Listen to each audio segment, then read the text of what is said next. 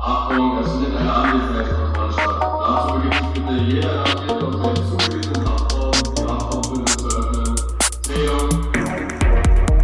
Ich habe kein Wort verstanden. Es ging um Abkürzungen und Paragraphen von LZA 43er, GBIL, TAL. Weniger Papierkram, weniger Bürokratie, mehr Zeit für Behandlung der Inhaftierten.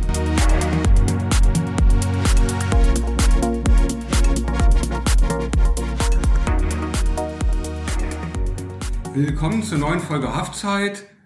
Ähm, in unserer heutigen Folge geht es um das Thema soziale Arbeit im Strafvollzug und Herr Ahrens und ich freuen uns besonders, dass wir heute Herr Megler begrüßen dürfen, einen der Sozialarbeiter hier im offenen Vollzug bei uns. Wir duzen uns, äh, Patrick, äh, weil wir uns auch schon eine Weile kennen. Ja. Hallo. Genau. Hallo. Danke für die Einladung. Ja, bitte, gern geschehen. Äh, schön, dass du gekommen bist. Sehr gern. Ja, äh, vielleicht kann ich gleich die erste Frage äh, an dich richten. Warum wolltest du überhaupt Sozialarbeiter werden? Dazu habe ich jetzt leider keine allzu romantische Anekdote. Also ich war nicht Messdiener, Pfadfinder und hatte nicht als Jugendlicher schon das Bestreben, ich will unbedingt mit Menschen arbeiten. Ich war ein ganz normaler Jugendlicher, der jugendliche Sachen macht und nach 13 Jahren Schule war ich erstmal der Meinung, meinen Eltern zu sagen, jetzt habe ich mir ein Jahr Pause verdient. Ne, jetzt reicht's. Kenne ich auch. Komischerweise, meine Eltern waren nicht allzu begeistert von der Idee, haben mir das auch sehr deutlich zu verstehen gegeben. Du kannst dir sofort äh, ein neues Dach über den Kopf suchen und du kriegst keinen Cent von uns, wenn du das machst. Das waren natürlich Komponenten, die ich in meinem Plan jetzt nicht so mit eingebaut hatte. Sprich, Planänderung. Studium war zu dem Zeitpunkt für mich kein Thema. Ich war nach Schule mit Lernen, Klausuren, einer Person vorne irgendwie zuhören durch und dachte mir, naja, es war so der Zeitraum, wo so die neuen Medien aufkamen, Internet, man hat sich für Computer interessiert und habe dann zunächst eine Ausbildung zum Bürokaufmann gemacht in einem Autohaus eines bekannten deutschen äh, Autozulieferers. Seiteninfo. Ich Ja. interessiere mich nicht für In Autos, ich habe keine Ahnung von Autos, Ja. sprich ich habe drei Jahre wie eine Art Fremdkörper in der Buchhaltung gesessen, habe Ja. Rechnungen geschrieben über Dinge, von denen ich keine Ahnung habe. Sprich, mir war relativ schnell klar, ähm, ja, die drei Jahre waren jetzt vielleicht nicht verschenkt, aber auf jeden Fall auch nichts Nachhaltiges für mich. Und habe im Anschluss ein freiwillig soziales Jahr gemacht in einer Pflegeeinrichtung für ältere Menschen. Damals hat man das noch lapidar Altenheim genannt. Ja. Das war sehr niedrigschwellig, also sehr viel Begleitung, ähm, Beschäftigung, keine Pflege, aber so das erste Mal, dass ich mich mit Menschen und deren Biografien auseinandergesetzt habe und das auch durchaus spannend fand. Ja. Und meine damalige Anleiterin, die ähm, Diplom-Sozialarbeiterin war, meinte dann auch zu mir, du, ich sehe da wirklich Potenzial in dir und vielleicht wäre es ja doch ein Thema, was du studieren könntest. Und ich hatte das Glück, dass gute Freunde von mir zum einen schon studiert haben oder mit mir zusammen beginnen wollten, so dass ich dachte, gut, ist das ja vielleicht doch erstmal eine Idee, das anzufangen. Das Studium an sich war natürlich erstmal sehr theoretisch und trocken, aber durch eine Projektarbeit bin ich relativ schnell in die Praxis gerutscht. Ich habe sehr früh angefangen in der ähm, Jugendhilfe in meinem Heimatort Münster, Nordrhein-Westfalen zu arbeiten und ähm, habe da das erste Mal ja, diesen Reiz und dieses Interesse entdeckt, das könnte was sein, was mich auch nachhaltig und langfristig interessieren würde. Also hat dich mehr interessiert als Autos. Ja, Wesentlich mehr. also ist auch heute noch so. Wer Ja. mein Auto kennt, wird Ja. das nachvollziehen können. Ähm, sprich, Studium zu Ende gebracht, Ja. Perspektive gesehen, das ist erstmal was, worauf ich Lust habe. Und habe dann zunächst bei einem freien Träger angefangen in der Familienhilfe. Ähm, habe da das erste Mal auch mit erwachsenen Menschen zu tun gehabt in Krisensituationen, sei es Scheidung, Streitigkeiten, ähm, Depression und Suizidalität war ein Thema, auch schon Drogenproblematik, aber auch Straffälligkeit. Ja. Also ich wurde halt immer im Auftrag des Jugendamtes in die Familien geschickt, um dafür Stabilisierung und Klärung zu sorgen. und wurde dort nach ein paar Jahren mehr oder weniger vom öffentlichen Dienst abgeworben. Die haben äh, mir ein Angebot gemacht, in einem sozialen Brennpunkt an einer Hauptschule als Oh. Sozialarbeiter tätig zu werden. Ja. So, die Kontakte kamen über Netzwerkarbeit. Und dann dachte ich mir, okay, der öffentliche Dienst ist ja erstmal ein sicherer Hafen, klingt erstmal gut. Und das äh, Arbeitsfeld, Schule klingt auch erstmal interessant. Also ich war ja selber Mitte 20, Ende 20 und äh, dachte, okay, das passt. Mein eigenes Schultraumata hatte Ja. ich auch überwunden. Ne? Das war wieder möglich für mich, eine Schule von innen zu sehen. Und da entwickelte sich dann das ernsthafte Interesse an einer nachhaltigen Arbeit in der Sozialpädagogik. Die Arbeit an der Schule war sehr abwechslungsreich und herausfordernd. Ich hatte viel mit Krisenintervention zu tun, aber auch erste Berührungspunkte zu Straffälligkeit, also Jugendliche, die A, straffällig geworden sind oder auf dem Weg dorthin waren, weil sie sich in Subkulturen aufgehalten haben, weil sie mangels finanzieller Mittel oder gesellschaftlicher Missstände sich dazu gezwungen sahen, straffällig zu werden. Sprich, da gab es schon erste Berührungspunkte mit diesem Klientel und irgendwie hat mich das schon immer gereizt. Ja. Also Kleinigkeiten, die zur Schulsozialarbeit auch dazugehören, wie Streitigkeiten unter Freundinnen zu klären, haben mich eher gelangweilt. Das habe ich gerne an meine Kolleginnen weiter abgegeben. Und wenn mal was Spannenderes, Brisantes aufkam, auch im Schulkontext kommt es leider zu Sexualdelikten beispielsweise oder auch Gewaltdelikten. Das waren schon Thematiken, die mich immer mehr gereizt und interessiert haben, wo ich dann auch gemerkt habe, so da stecke ich jetzt meine Energie gerne rein. Ähm, sprich, auch wenn da für mich noch nicht klar war, ich lande irgendwann mal beruflich im Strafvollzug, in der Retrospektive würde ich sagen, da war schon so eine Tendenz erkennbar. Der richtige Schnitt kam dann tatsächlich erst vor knapp anderthalb Jahren, als sich bei meiner Ehefrau eine berufliche Perspektive in Berlin aufgetan hat und wir dann gemeinsam entschieden haben, nach Berlin zu ziehen. Für sie war ja da schon klar, ähm, in welchem beruflichen Kontext sie arbeiten wird. Nur ich musste das nochmal neu für mich ähm, aufarbeiten und dachte dann für mich, okay, wenn ich jetzt schon 500 Kilometer weit wegziehe von meinem Ort, an dem ich über 30 Jahre lang gelebt habe, ähm, dann hinterfrage ich auch nochmal mein ganzes berufliches Sein. Und ähm, habe mich dann umgeschaut, was es da so gibt. Und dann ploppte halt mehr oder weniger zufällig auf, dass zu dem Zeitpunkt, glaube ich, alle Justizvollzugsanstalten in Berlin Sozialarbeiterinnen gesucht haben. Und ich weiß noch ziemlich genau, dass das sofort eine Art Kribbeln bei mir ausgelöst hat aus Spannung, Interesse, Herausforderung und alles andere war erstmal uninteressant. Ja. Und habe mich dann tatsächlich erstmal nur für die Stellen als Sozialarbeiter in den Justizvollzugsanstalten beworben. Zu dem Zeitpunkt hatte ich noch gar keine Ahnung, was ist der offene Vollzug, was ist der geschlossene Vollzug. Ich hatte nie Berührungspunkte mit einer Justizvollzugsanstalt und hätte da niemanden erklären können, was der Unterschied ist. Und der Zufall war, dass der OVB, sprich der offene Vollzug, mich als erstes eingeladen hat. Ich demnach mich mit der Thematik etwas mehr beschäftigt habe und dann auch erkannt habe, oh, das ist wirklich ein spannendes Arbeitsfeld mit viel Gestaltungsmöglichkeiten. Das klingt wirklich spannend. Seltsamerweise habe ich auch dann den Zuschlag bekommen, dass man mich einstellen wollte. So seltsam ist das nicht, glaube ich. Das ist nett, dass du das sagst. Äh, Für mich war schon klar, okay, ich habe keinerlei Berührungspunkte bislang damit Ja. gehabt und habe das auch in meinem Auswahlgespräch schon so formuliert, Ja. dass ich äh, mir viele Sachen anarbeiten müsste. Ja.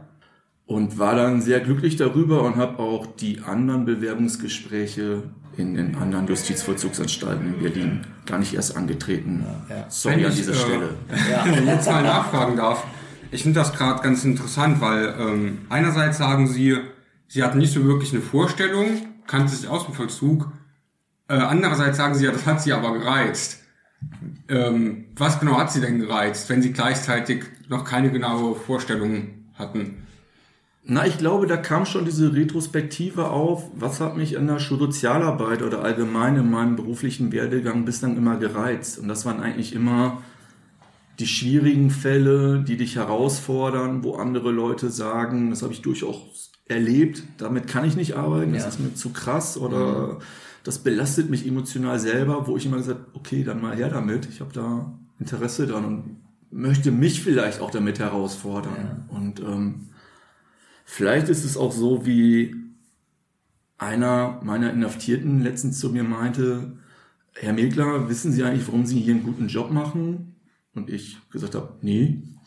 Und er dann zu mir meinte, weil Sie ein Herz für Underdogs haben. Und dann dachte ich mir wenig später, naja, Herz ist vielleicht der falsche Begriff, aber ein Interesse und vielleicht auch eine Empathie dafür Ja. trifft es, glaube ich, ganz gut auf den Punkt. Ja. Und um die Eingangsfrage abzuschließen, ich musste, glaube ich, irgendwann mir eingestehen, diese paar Sachen, die ich ganz gut kann, es scheint also dazu zu gehören, mich mit Menschen in schwierigen Situationen auseinanderzusetzen. Wäre ja schade, dann das nicht zu nutzen. Ja, richtig.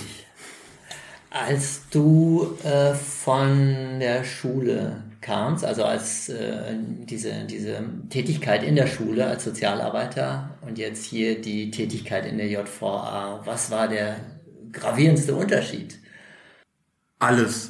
Ähm, wenn ich mir Gedanken mache, wie meine ersten Tage und Wochen hier waren, das war, als wäre man in einem anderen Kosmos unterwegs. Ja. Ich weiß noch, an meinem ersten Arbeitstag wurde ich von meinem Thailandstaatsleiter nett in Empfang genommen. Er hat mich in der Gruppenleitersitzung, die am selben Tag stattfand, vorgestellt. Ich konnte direkt der Thematik folgen, beziehungsweise sollte es, weil ich habe kein Wort verstanden. Es ging um Abkürzungen und Paragraphen von LZA 43er, GB, GL, TAL. Ja. Ich dachte Was wirklich, wo bin ich hier gelandet? Ähm, Dazu werden wir übrigens vielleicht mal eine eigene Podcast-Folge machen, die Abkürzung im Strafvollzug. Ja. Auf jeden Fall. Und ähm, weiß, wie ich abends nach Hause gefahren bin und dachte, okay, die einzigen Personen, mit denen ich hier normal reden kann aktuell, sind die Inhaftierten, weil die reden nicht mit diesen ganzen Abkürzungen. Und musste da durchaus reinwachsen, mir das anarbeiten, anlernen. Es hatte auch viel mit Geduld und der eigenen Erwartungshaltung zu tun. ne? Also von einem Job zu kommen, in dem man offensichtlich einen ganz guten Job Ja. gemacht hat und ein Standing hatte, Ja. In ein Arbeitsfeld zu wechseln, von dem man gefühlt keine Ahnung hat und was auch wirklich nochmal ein anderer Kosmos ist, da muss man sich selber auch versuchen, immer wieder zu erden. Und da hat auch meine Anleitung hier in der Anstalt viel mit zu tun gehabt, mir immer wieder bewusst zu machen, hey, du bist hier neu, du kannst das noch nicht alles können. Das ist so breit gefächert. Ähm, es ist einfach ein Prozess und nicht umsonst sagt man auch, es bedarf schon einige Monate, wenn nicht sogar Jahre, bis man das ganze System hier durchschaut hat. Und so langsam hat man viele Prozesse einmal durchgespielt und weiß, was man wann wie zu erledigen hat, was wichtig ist, wo man Fokus drauf legen sollte. Aber die Anfangszeit kann durchaus einschüchternd bis erdrückend wirken. Ja. Du bist, als du hier angefangen hast, bist du dann auch, glaube ich, zwei Monate angeleitet worden, ne? Also ähm, mit einem Sechs. Berufskollegen, ne? Okay. Mhm. Und die hat's auch benötigt. Also Ja. die ersten ein, zwei Monate waren erstmal da, um mich, glaube ich, hier zu erden und zu stabilisieren Ja. und mir klar zu machen, hör mal zu, saug einfach erstmal alles auf wie ein Schwamm, beziehungsweise so habe ich mich da gefühlt. Und erst im Laufe der Zeit wirst du in deine Aufgaben hineinwachsen und wirst verstehen, was zu tun ist. Du brauchst auch erstmal Zeit, dich mit deinen Inhaftierten auseinanderzusetzen ne? und, und eine Bindung aufzubauen und, und ein Bild davon zu bekommen und was ist eigentlich dein klares Aufgabenfeld. Ähm, in der letzten Folge wurde ja von meinem Kollegen das Diagnostikverfahren dargestellt. Das muss man ja alles erstmal begreifen und erlernen, dafür so ein Feeling zu bekommen. Und ich glaube, das erste Mal war tatsächlich so nach einem halben Jahr, wo ich das Gefühl hatte, okay, jetzt habe ich einigermaßen verstanden, was ich hier zu tun habe. Ja. Ich muss hier nicht jeden Tag dreimal irgendwen anrufen, sondern es läuft eigentlich ganz rund. Ja. ja. Aber bis dahin war es ein unsicheres Gefühl schon. Ja, Ja. also wäre auch gelogen, Ja. wenn man zwischendurch nicht auch Zweifel hatte, Ja. ist das jetzt Ja, richtig, was richtig. ich hier mache? Bin ich, äh, kann ich dem standhalten? Ja. und musste Ja. sich immer wieder, naja, eingestehen, den Druck machst du dir eigentlich nur selber. Du willst sofort alles richtig und gut machen und das geht einfach nicht. Und ähm, Ja. ja, es be bedarf das schon eine Zeit der Einarbeitung und ähm, Ja. des, des Kennenlernens, bis man sich dann zunehmend entspannt und weiß, okay, Ja, das ja, passt schon. Ähm, Patrick, du hast es hier mit erwachsenen Männern zu tun, die eigentlich nicht hier sein wollen. Ja, was sind denn hier die besonderen Herausforderungen an den Sozialarbeiter? Ähm, ich glaube, jeder Inhaftierte bringt mit seiner eigenen Geschichte auch ganz eigene Herausforderungen mit. Was, glaube ich, alle Inhaftierten eint im Umgang mit mir als Gruppenleiter ist, da irgendeine Form von Vertrauens- oder Arbeitsverhältnis zumindest aufzubauen. Also viele Inhaftierte hatten ja im Vorfeld Kontakt mit Polizei und Justiz, der eine mal mehr, mal weniger. Und ähm, viele Erinnerungen daran sind ja nicht gerade positiv. Und wenn ich mir manche Geschichten der Inhaftierten anhöre, kann ich das auch durchaus nachvollziehen, dass sie dann erstmal Polizei und Justiz als Gegner sehen, die spielen gegen mich und ähm, haben da kein positives Bild. Und das ist eigentlich so die erste Hürde für mich als Gruppenleiter, dem Inhaftierten klarzumachen. Das ist so eine Standardfloskel, die ich in den Erstgesprächen gerne sage. Hören Sie mal, Sie haben eine Straftat begangen, Sie wurden verurteilt, daran kann ich nichts ändern, aber ich bin nicht hier, um nachzutreten, sondern eigentlich ist es mein Ziel und meine Motivation, mit Ihnen gemeinsam jetzt diesen Scherbenhaufen aufzufegen, eine Perspektive zu entwickeln und das Beste daraus zu machen. Und verweist dann auch immer darauf, das Urteil steht, da gibt es nichts mehr dran zu rütteln, wir können ja offen reden, selbst wenn alles noch dreimal schlimmer war. Mir geht es darum, dass ich das Gefühl habe, sie sind ehrlich zu mir und dann werden sie auch meine Unterstützung erfahren. Und ich finde, darauf basiert alles. Und die fortlaufenden Herausforderungen ja, sind dann schon eher den Inhaftierten motiviert zu halten. Ne? Am Anfang sagen die natürlich, oh, offener Vollzug, top, ne? Herr Negler, ich mache alles, was Sie wollen und Sie können sich auf mich verlassen. ähm, Kennen Sie das auch, Herr Dürr? Ich kenne das ziemlich gut, ja. Also nicht von mir selber, natürlich nur da, wenn ich Mitgefangene beobachte, aber Ja, und ähm, so eine Haftzeit und mit dem ganzen Prozess, den die Inhaftierten hier durchgehen, der ist ja mitunter auch mit Rückschlägen verbunden. ja, sei es Jobsuche läuft nicht so wie geplant, die räumliche Trennung zur Familie, vielleicht auch Verlust der Partnerin, des Partners, dann diese hohe Herausforderung, vielleicht auch alte Muster aufzubrechen ne, und auch neue Handlungsstrategien zu Ja. entwickeln. Es fängt ja bei ganz banalen Dingen teilweise an, dass Inhaftierte in ihrem vorigen Leben aufgestanden sind, was sie, wann sie wollten, dass sie tun, was sie wollten Ja. und wie sieht's hier aus. Ja. Sie müssen zu einer bestimmten Uhrzeit aufstehen. Bis dann und dann muss das vorliegen. Sie müssen immer pünktlich sein, wenn Sie Lockerung haben. Wir müssen eigentlich immer wissen, wo Sie sind. Und bis dann und dann muss folgender Antrag vorliegen. Es ist ja wirklich ein hoher organisatorischer Aufwand für die Inhaftierten. Und da immer wieder an Durchhaltevermögen appellieren, Unterstützung bieten und zu sagen, wir helfen Ihnen, ist, glaube ich, durchaus eine hohe Herausforderung. Vielleicht auch die eigene Motivation hochzuhalten. Ja. Ne? Also Ja. es gibt ja auch durchaus Inhaftierte, die wirklich mal, warum auch immer, in ein Loch fallen und nicht können oder Mhm. wollen. Und da nicht selbst den Kopf in den Sand zu stecken und zu sagen, ja, dann halt nicht und ist mir egal, sondern zu sagen, nein, ich bleib am Ball. Mhm. Und selbst wenn es da vielleicht auch mal einen Rückschlag gibt, überlege ich mir, wie kann es denn mit ihm weitergehen Mhm. und ähm, wie kann ich ihn selber auch wieder motivieren, mitzuarbeiten, ist durchaus eine hohe Herausforderung. Ja, ja. erleben Sie hier denn häufiger ähm, in der Begleitung der Inhaftierten Dinge, die Sie als Erfolgserlebnis verbuchen oder eher frustrierende Erfahrungen und die Erfolgserlebnisse sind seltener? Soziale Arbeit lässt sich ja eh schwer messen, ob etwas erfolgreich ist oder nicht. ne? Also ich glaube, das ja, höchste Maß an erfolgreicher Sozialarbeit wäre, glaube ich, einen Inhaftierten in ein paar Jahren nach Haftentlassung auf der Straße zu treffen, zu fragen, wie es denn so läuft. Und er würde mir erzählen, ey, es ist alles super, ich habe immer noch meinen Job, Frau und Kind, alle sind Ja. gesund und wissen Sie was, Herr Megler, die Unterstützung hat mir geholfen und vielleicht war die Haftzeit auch so ein Zeitfaktor, wo ich mich einfach nochmal erden und neu sortieren konnte. Ne? Klar, was ich davor gemacht habe, war Mist, aber ich habe jetzt wirklich die Kurve bekommen und das läuft alles. Und dann kann man, glaube ich, wirklich sagen, ja. jo, das hat was gebracht, was wir da in den letzten Jahren gemacht haben. So einem akuten Behandlungsprozess ist es natürlich schwierig. Ähm, klar gibt es manchmal positive Ergebnisse schwarz auf weiß. Ich durfte heute einem meinem Inhaftierten mitteilen, dass er frühzeitig entlassen wird. Da hat er natürlich einen sehr großen Teil dazu beigetragen, aber Ja. das schreibe ich mir und meinen Kolleginnen schon durchaus Ja. mit aufs Blatt. Wir haben unseren Teil mitunter dazu beigetragen durch Ja. unsere Unterstützung. Ähm, eine Gewichtung, mehr Erfolge, mehr Enttäuschung,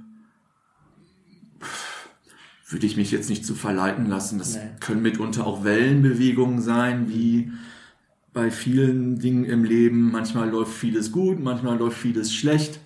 Und das muss man einfach vielleicht auch sportlich sehen Ja, und am. Ball bleiben. Genau, die positiven oder die Erfolge, Die machen mehr Spaß. die machen mehr das Spaß und wiegen einfach mehr. Ja. finde ich, ja. Ähm, der Sozialarbeiter, und das ist ja auch ganz besonders im Strafvollzug so, der Sozialarbeiter im Strafvollzug kann über Verzugslockerungen entscheiden und nimmt darauf zumindest einen nicht unerheblichen Einfluss. Wie groß ist hier der Erwartungsdruck der Inhaftierten? Ich denke, der ändert sich über die Zeit. Ich habe ja vorhin schon mal kurz angedeutet. Am Anfang sind die meisten Inhaftierten erstmal sehr euphorisch, motiviert, bis dankbar. Ich bin so froh, dass ich hier bin. Ähm, gerade Inhaftierte, die Erfahrungen gemacht haben mit der Untersuchungshaft oder dem geschlossenen Vollzug, den glaube ich das sehr, dass sie das zu schätzen wissen, was sie hier haben, wie es hier so aussieht. Ja, davon kann ich ein Lied singen. Ne, dass man hier aus dem Fenster raus in ein Waldstück gucken kann und ein Eichhörnchen krabbelt den Baum hoch. Das glaube ich, dass sie das durchaus wertzuschätzen wissen. Und auch, wenn es denn dazu kommt, erste Vollzugslockerung erstmal sehr dankbar annehmen, weil sie erstmal wissen, A, ich bin aufgenommen und B, ich darf jetzt zeitnah hier vor die Tür gehen und das wird mir hier zugetraut. Was aber durchaus schon in der Regel der Fall ist, nach dem Motto kleiner Finger, ganze Hand, Ja. dass dann mit der Zeit doch versucht wird, ich möchte natürlich das Maximum rausholen. Und es ist auch völlig klar, Inhaftierte tauschen sich aus, ist ja auch durchaus legitim. Und warum habe ich so und so viel Langzeit ausgehängt und er so viel? Ich verstehe das nicht und sie könnten doch und eigentlich und sie wissen doch meine Familie. Da hat man manchmal schon das Gefühl, ja, vielleicht nicht von Undankbarkeit, aber der Motivation, handeln zu wollen. Und da bedarf es dann schon mitunter auch klare Worte und Gespräche. Ich bin auch ein Freund von Transparenz, denen mitzuteilen, warum so etwas ist. Und dass man nicht vergleichen kann, warum Inhaftierter XY schon so viel LZA hat und sie nicht, weil es immer eine Einzelfallbetrachtung ist. Und ich dann unter bestimmten Gesichtspunkten auch in Rücksprache mitunter mit dem psychologischen Dienst oder meinen Kolleginnen ähm, mich dazu entschieden habe, dass wir erstmal so anfangen. Und ich denke, mit Transparenz fährt man immer gut. Eine Antwort wie, das ist so, weil ich das sage, damit kann niemand was anfangen. Ähm, aber ja, die Erwartungshaltung kann sich mitunter ändern im Vollzugsverlauf. Ja, ja. Sie haben ähm, eben den Terminus äh, Gruppenleiter eingeführt. Das äh, kurz als Erklärung nochmal an unsere Zuhörerinnen und Zuhörer. Im Kontext des Strafvollzuges werden die Sozialarbeiter häufig Gruppenleiter genannt. Ähm, Herr Miegler, sehen Sie sich hier eher in einer klasse Sozialarbeiterfunktion oder haben Sie auch wie das Wort implizieren würde, ähm, den Eindruck, ein Leiter zu sein, eine Gruppe von Menschen anzuleiten. Beides. Also die Arbeit, die ich hier verrichte, ist für mich klassische soziale Arbeit, Hilfestellung, Begleitung, Beratung, aber eben, weil man ja auch eine hohe und relevante Entscheidungsgewalt hat, habe ich da auch eine hohe Leitungsfunktion. Zudem bin ich ja auch Fachvorgesetzter meiner Gruppenbetreuerinnen, die, naja, ich will nicht sagen für mich arbeiten, ich bevorzuge den Ausdruck, dass sie mit mir gemeinsam arbeiten, aber sie sind eben mir fachlich unterstellt, ähm, dass ich das schon so sehen würde. Sozialarbeiter, aber eben auch Leitung in allem. Ja. Vielleicht dann äh, die Frage dazu, die dann auch dazu passt. Äh, wie gestaltet sich die Zusammenarbeit zwischen dem Sozialarbeiter und dem allgemeinen Vollzugsdienst? Gibt es hier einen grundsätzlichen Konflikt zwischen Sicherheit und Ordnung und sozialarbeiterischen Anspruch? Finde ich nicht unbedingt und vor allem nicht pauschalisierend, ähm, weil ich denke, auch in den Entscheidungen aus dem Sozialdienst wird ja Sicherheit und Ordnung immer eine Abwägung finden. Ja. Es ist ja immer eine Abwägung, können wir im Hinblick auf Sicherheit, Ordnung, Fluchtgefahr, Missbrauchgefahr bestimmte Ideen entwickeln, Lockerung zulassen oder eben nicht. Also es ist ja nicht nur der reine pädagogische Blick, ich hätte das gerne und ich möchte dem Inhaftierten das ermöglichen, sondern es ist ja auch immer die Frage, können wir das verantworten? Ja. Ähm, sprich, diese Abwägung findet immer einen Platz. Grundsätzlich kann man aber schon mitunter sagen, natürlich habe ich eine sozialpädagogische Brille auf, sehr ressourcenorientiert, zielorientiert, ich möchte was bewirken und bewegen. Mitarbeiterinnen im AVD haben ihren klaren Aufgabenteil mit Sicherheit und Ordnung. Ähm, aber wenn ich jetzt vor allem an meine Gruppenbetreuerin denke, Ja.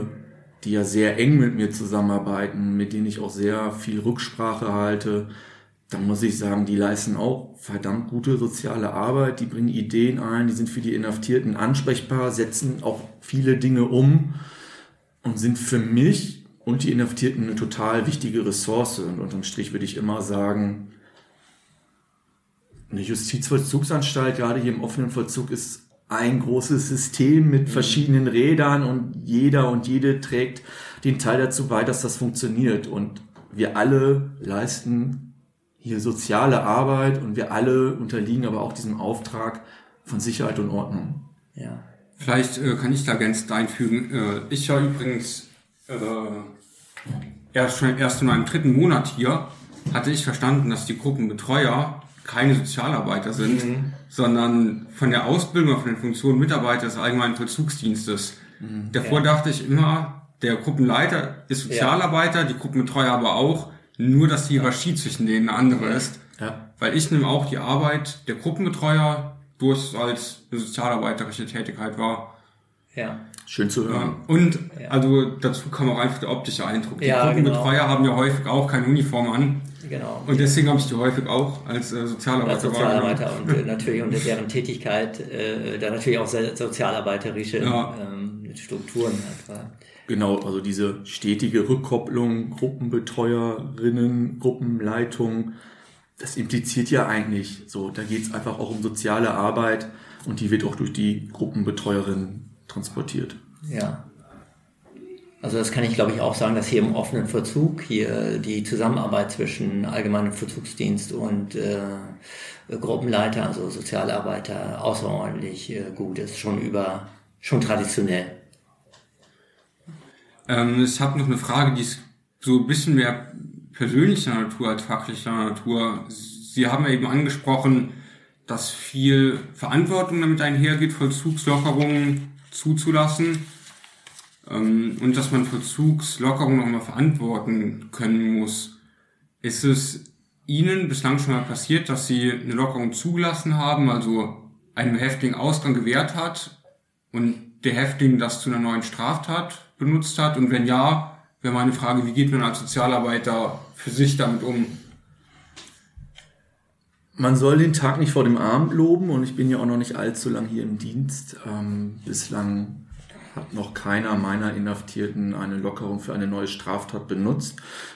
Es ist durchaus schon vorgekommen, dass er sein, äh, seine Lockerung dafür genutzt hat, Drogen zu konsumieren, was dazu geführt hat, dass diese Person nicht mehr für den offenen Vollzug geeignet ist und demnach in den geschlossenen Vollzug verlegt werden musste. Das finde ich schade, aber in erster Linie für den Inhaftierten, weil ich verbuche es für mich immer so, wir bieten hier den Inhaftierten eine große Chance meiner Meinung nach. Mit Unterstützung, mit Vertrauen. Lockerung hat für mich immer was auch mit Vertrauen zu tun. Und wenn der Inhaftierte dies nicht nutzen kann oder möchte, dann ist es ähm, ja schade, aber ich sehe es dann nicht als persönliches Versagen oder Niederlage an. mir tut's dann für den Inhaftierten leid und ich hoffe, dass er ähm, auch da dann das Beste daraus macht. In manchen Fällen kann es ja auch mal einen Weg zurück zu uns geben. Ähm, war da bislang auch immer offen. Viele der Inhaftierten, die ich verlegen musste, haben sich im Anschluss nochmal telefonisch bei mir gemeldet Ja. und sich entschuldigt, dass man da nochmal ins Gespräch geht, weil die dann durchaus nochmal das Bedürfnis haben, vielleicht was aufzuklären oder darzulegen, weil es ist ja dann häufig ein sehr schneller Prozess. Ne? Also er wird positiv auf eine Substanz getestet. Es ist dann eigentlich eine Sache von mehreren wenigen Stunden, bis Ja. diese Person verlegt wurde. Und ähm, das finde ich eigentlich sehr fair und angebracht, dass der Inhaftierte dann nach ein, zwei Tagen vielleicht sich nochmal telefonisch bei mir meldet und sagt, Herr Megler, A, ich will mich entschuldigen und B, lassen Sie mich bitte ein paar Sätze dazu sagen. Das trägt nicht dazu bei, dass ich nach dem Telefonat sage, wissen Sie was, ich kümmere mich drum. Sie sind morgen wieder hier. Aber das macht es einem einfacher, Ja. das, glaube ich, für sich Ja. abzuschließen, Ja. weil meistens steckt ja dann doch auch irgendeine Geschichte dahinter Ja. und ähm, verbleibt dann mit den Inhaftierten auch so, dass ich demjenigen einfach alles Gute wünsche und dass es irgendwie weitergeht, dass er sich jetzt nicht aufgeben soll durch diesen Rückschritt. Ähm, und wie gesagt, manchmal sieht man sich ja dann doch Ja. hier wieder. Und ähm, dann kann ich mir noch vorstellen, man hat ja mit vielen schwierigen Schicksalen zu tun, vielleicht schwierige Biografien, die einige Inhaftierte hatten, ähm, gescheiterte Existenzen oder Straftaten, die Inhaftierte begangen haben, die einem selber nahe gehen. Wie können Sie damit umgehen? Also klar, jetzt die klassische Frage, wie die häufig formuliert wird, ist, wie können Sie abschalten? Verfolgt Sie Ihre Tätigkeit, die Sie während der Arbeit ausüben, auch im Feierabend noch? Ich glaube, man ist gut beraten, eine gewisse Abgebrühtheit irgendwann zu entwickeln. Also würde man jeden Nachmittag sich ins Auto setzen und sich den Rest des Tages Gedanken machen, äh, mit welchen Fällen man sich da beschäftigt hat. Und äh, das sind ja mitunter auch unschöne Geschichten. Ähm, das kann nicht auf lange Sicht gut gehen. Aber ich denke, es wäre auch gelogen, wenn man sagt, das würde nie vorkommen. Ja. Es gibt mitunter Fälle und Tage, wo man nach Hause fährt, vielleicht auch, weil man mit seinen Entscheidungen nicht ganz glücklich oder unsicher ist, wo man dann doch nochmal drüber nachdenkt und vielleicht auch bei seiner Partnerin zu Hause nochmal ein offenes Ohr findet. Auf fachlicher Ebene finde ich immer den Austausch mit Kolleginnen wichtig, ist notwendig. Also gerade wenn man vielleicht was hat, das jemanden belastet oder wo man sich unsicher fühlt, wie man damit umgehen soll. Da habe ich auch das oder die Erfahrung gemacht, dass hier die Kolleginnen, egal ob auf Gruppenleitungsebene oder auf, dem, auf Ebene des psychologischen Dienstes oder auch Personen aus dem AVD, mit denen man sich gut versteht, da ein offenes Ohr finden und häufig hat irgendwer so eine Phase oder so einen Fall auch schon mal selber gehabt und kann dann guten Ratschlag geben. Was ich aber extrem wichtig finde, ist schon auch Ausgleich und Abschalten. Also eine gewisse Sozialhygiene sollte man schon haben oder dafür sorgen. Ich bin sehr froh drum, dass mein Freundeskreis nicht nur aus Sozialarbeitern besteht, sondern dass ich mich mit diesen Personen auch äh, über andere Dinge unterhalten kann und ähm, dass ich auch ausreichend Freizeitaktivitäten und Interessen habe, die sich von meinem Beruf unterscheiden. Und Ich weiß, du fährst ganz gerne Rad. ja, Das baut ja, vielleicht auch gut Stress ab. ja. Ja. Also klassische Antwort: Sport ist immer gut. Sport ist gut, ja. Ja, klar. Ähm, ich habe äh, nochmal eine Frage. Die JVA ist eine Behörde, ja, wenn auch keine gewöhnliche, mit all seiner Verwaltung, mit all seiner Verwaltung und Bürokratie. Äh, der Inhaftierte hat wenige Fürsprecher. Bleibt der Inhaftierte hier nicht leicht auf der Strecke? Dünnes Eis. Ja, stimmt. Denn äh, überall, wo Bürokratie anfällt und seitenlange Berichte geschrieben werden müssen, du weißt es, Herr Dürr kennt wahrscheinlich auch sein Diagnostikverfahren und die Vollzugsplanung, das geht ja manchmal deutlich über zehn Seiten hinaus.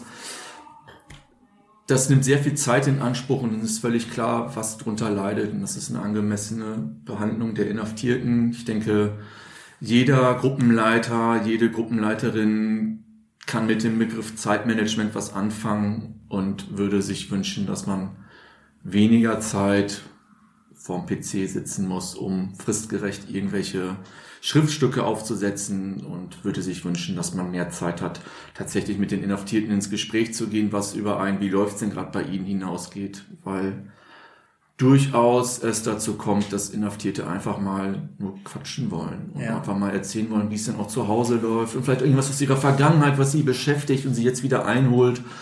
Und da merke ich schon, ähm, dass ich das versuche zuzulassen. Ja. Die Überstunden lassen grüßen. Ähm, aber auch innerlich immer so auf die Uhr guckt, so, ah, eigentlich müsstest du ja noch dieses erledigen und das. Und dass es dann schon schwerfällt, das alles unter einen Hut zu bekommen. Ja. Um sich zu den Workload ein bisschen vorzustellen, wie viele Inhaftierte betreut hier denn jeder Sozialarbeiter oder jede Sozialarbeiterin so im Schnitt? Ich würde sagen, es pendelt sich so zwischen 30, 35 bis 40 ein. Aktuell habe ich 35 Inhaftierte. Ja. Und ähm, wie gesagt, Herr äh, Berger hat ja in der letzten Folge das Diagnostikverfahren ganz gut dargestellt. Und wenn man sich das hochrechnet, wie oft man das schreiben muss, dann die Vollzugsplan, Fortschreibung, Stellungnahmen. Wie, wie hoch würdest du denn etwa der prozentuale Anteil einsch- einschätzen, den du tatsächlich in, äh, mit Gesprächen verbringst und wie viel mit administrativen Aufgaben? Oder da muss ich leider sagen, ich würde sagen, ich verbringe 20 Prozent meiner Arbeitszeit tatsächlich im direkten Kontakt mit den Klienten. ja. Hat natürlich auch damit zu tun, dass im Idealfall viele Inhaftierte tagsüber Vollzugslockerung genießen und beispielsweise arbeiten gehen. Ähm, aber der Hauptgrund ist tatsächlich Ja. der ganze bürokratische Aufwand dahinter. Also fristgerechte Stellungnahmen einzureichen, Neuzugänge Ja. einzuweisen, Vollzugspläne fortzuschreiben. Das ist einfach ein Riesenzeitaufwand. Ja, und da kann ich vielleicht dazu sagen, dass die Admin- Administration jetzt über die Jahrzehnte jetzt auch wirklich zugenommen hat. Ich kennte, kenne hier die JVA äh, schon seit äh, 1987 und da war der administrative Aufwand noch lange nicht so hoch wie heute. Das glaube ich. Ja, Wir schließen unsere Folgen ja regelmäßig damit ab, ähm, dass wir die sogenannte Wunschrunde machen. Das bedeutet, unsere Teilnehmer dürfen sich sagen, was sie sich für das jeweilige ähm, Thema der Folge wünschen. Herr Meg, das wäre an Sie die Frage, ähm, wenn Sie sich eine Reform oder eine Verbesserung wünschen könnten für die soziale Arbeit im Vollzug, was wäre das? Luft nach oben ist mit Sicherheit in vielen Dingen möglich, aber ich will es bei dem Klassiker belassen. Weniger Papierkram, weniger Bürokratie, mehr Zeit für Behandlung der Inhaftierten. Darum geht's. Also das knüpft ja ganz an die letzte Frage an. ja. Das war ein schönes Schlusswort, fand ich, Herr Dürr. Ich auch. Auf jeden Fall. Ja, Ich freue mich sehr, dass Sie hier waren, Herr Megler. Gerne. Ja, ich wünsche Ihnen für die Zukunft ähm, mehr Zeit für Gespräche, weniger administrativen Aufwand. ja, Und genau. Herr Ahrens, wir beide, wir sehen Ja. uns nächste Woche. genau, Herr Dürr. Okay, bis dann. Bis dahin. Tschüss. Tschüss. Tschüss.